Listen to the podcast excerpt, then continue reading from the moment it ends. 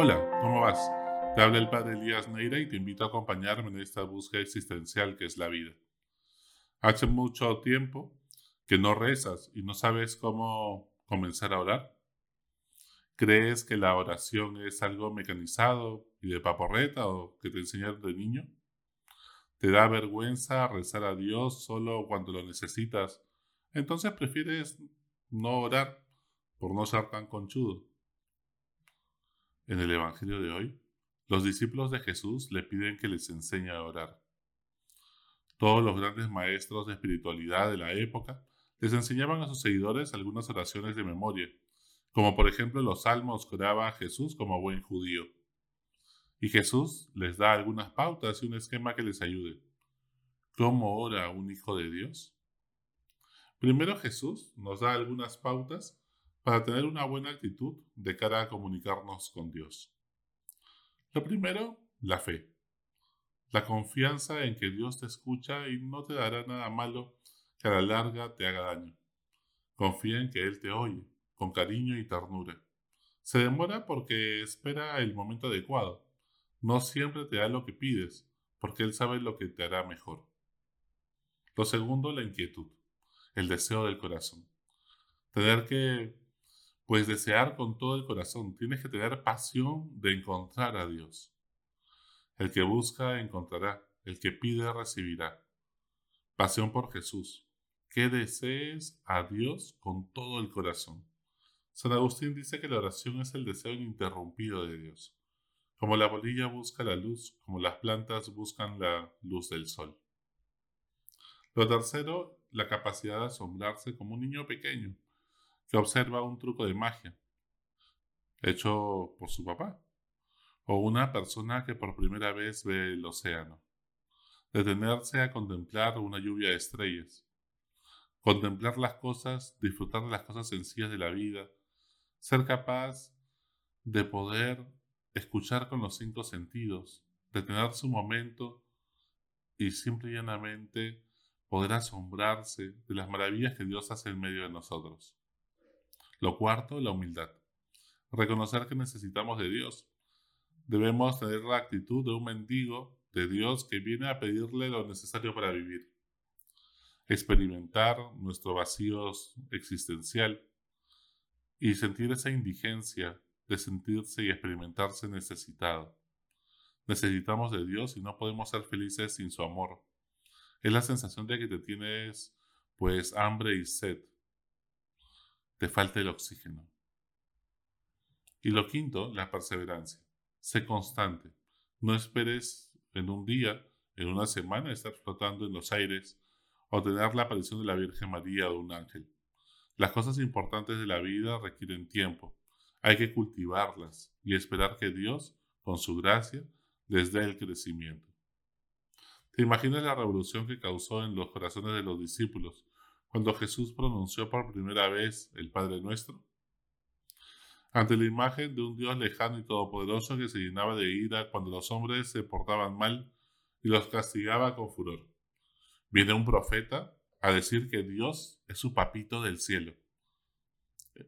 En la misma liturgia, en la misa, nos escandalizamos tanto de la ternura de Dios cuando se refiere a Dios como Abba, que preferimos ponerle pues Dios Todopoderoso, que hizo el cielo y la tierra. Pero esa descripción de Dios, siendo cierta, no es lo que más caracteriza al Dios de Jesucristo, ni el modo en que Jesús oraba, sino el de papi o papito nuestro. Abba era la palabra que utilizaban los niños pequeños para referirse a su papá con cariño y cercanía. Algo así como decir papi o papito. Por eso es que el Padre nuestro deberíamos llamarle papito nuestro o papi nuestro. Eso lo cambia todo. Ya no eres un empleado de Dios, sino que eres de la familia de Dios. Es como en la casa, pues en la casa, clásica novela mexicana de los ochentas, mm, en que la sirvienta se entera que es la hija negada de la familia rica a quien sirve. Si decirle papito a Dios ya es una revolución, ¿te imaginas lo que significó para el pueblo judío tan encerrado en sí mismo en esa época, en especial, y para todos los pueblos de la tierra en general, decir que Dios es nuestro O sea, no solo es Padre, sino que ahora es nuestro. No es solo mío, sino de mi tribu. Es nuestro, de todos. Todos somos hermanos. Si el violador, el fujimorista, el de Perú Libre, el caviar y el liberal, el empresario y el sindicalista, el embrión por nacer y el anciano convaleciente, el chileno y hasta el arquero de Australia, es Dios de todos. Todos compartimos al mismo Dios. No me puedo relacionar solo con Dios, sin entrar en relación con todos, con los musulmanes, budistas, agnósticos, ateos, sintoístas, judíos, católicos y de otras denominaciones cristianas. No podemos amar a Dios sin amar a todas las personas.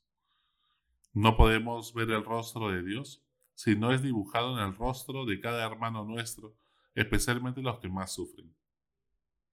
¿Qué estás en los cielos? Cuando decimos esto en el Padre Nuestro, Dios es porque Dios siempre trasciende nuestra realidad terrena. No lo podemos controlar, no lo podemos manipular como magia. Dios está en nuestros grandes ideales, en los grandes valores que nos trascienden, en nuestro propósito trascendente. No se refiere al cielo como espacio físico, sino en lo más elevado que hay en nuestra realidad. Santificado sea tu nombre. Pedimos que con la gracia de Dios podamos ser santos para que nuestra vida dé gloria a Dios. Ser santo y ser feliz. Eso es lo que llena de alegría a Dios. Venga a nosotros tu reino. Le pedimos a Dios que con su gracia haga nuestro esfuerzo por transformar el mundo según el sueño de Jesús y dé mucho fruto. Que cese la corrupción, la injusticia, el abuso, que haya paz, que haya fraternidad, justicia, que todos estemos unidos y que el progreso llegue, a todos. El reino de Jesús es poder vivir los valores cristianos, aquí en la tierra, y que hagamos de este mundo un mundo mejor. Cuando oramos, hágase tu voluntad en la tierra como en el cielo. No se trata de que en nuestra oración busquemos a Dios convencerlo de que nos conceda lo que nosotros queremos, sino que nosotros nos adecuemos y asumamos la voluntad de Dios. Se trata de que nosotros terminemos deseando lo que Dios desea. Mientras no lo logres, no dejes de rezar. Danos hoy nuestro pan de cada día. Esta es la petición más importante, por eso es que de las siete peticiones, esta es la cuatro, la del medio. Así escribían los judíos poniendo en el medio lo central lo más importante. El Papa, pues nos invita a justamente poder comulgar tres panes. El pan que pedimos tiene pues tres niveles de realidad. El pan material, que todos necesitamos, o sea, el pan que nos da nuestro sustento, el pan que compartimos como hermanos, que somos a nivel socioemocional, y el pan espiritual, que es la comunión. Aquí, las cosas que pues le pedimos a Dios significa que nos dé todo eso, que en la comunión, la Eucaristía se vuelva ese espacio espiritual de intimidad y que siempre nos lo conceda poder comulgar. Perdónanos como también nosotros perdonamos a los que nos conceden a los que nos ofenden. No es que Dios, rico en misericordia, condicione el perdonarnos a que nosotros también lo hagamos con otros, sino que perdonar a los demás es la predisposición necesaria en el corazón para poder recibir la misericordia y perdón de Dios. Pero es como el huevo y la gallina, pues solo un corazón que ha experimentado también el ser perdonado gratuitamente cuando no lo merecía, es capaz de perdonar a los demás. No nos dejes caer en la tentación. No pide que nos quite la tentación, ni los conflictos. Todas estas cosas no es que sean malas.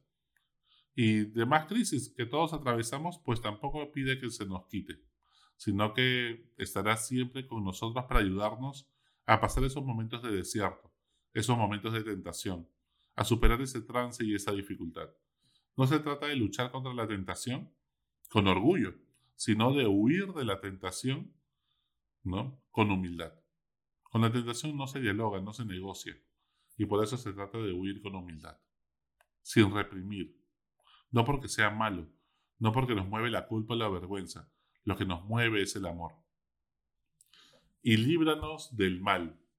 Dios sabe lo que nos conviene, El mal en el fondo es producto del pecado e impide poder, que podamos nosotros cumplir nuestra misión en la vida.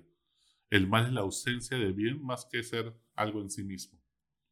Si todos los días oras un Padre nuestro, ya no tienes nada más que pedir en tu vida. A Dios. Es lo que dice San Agustín. Solo estas siete peticiones que son ya un proyecto de vida. Por eso, vive lo que oras y ora lo que vives. Hasta la próxima. Sigue buscando que Él te encontrará.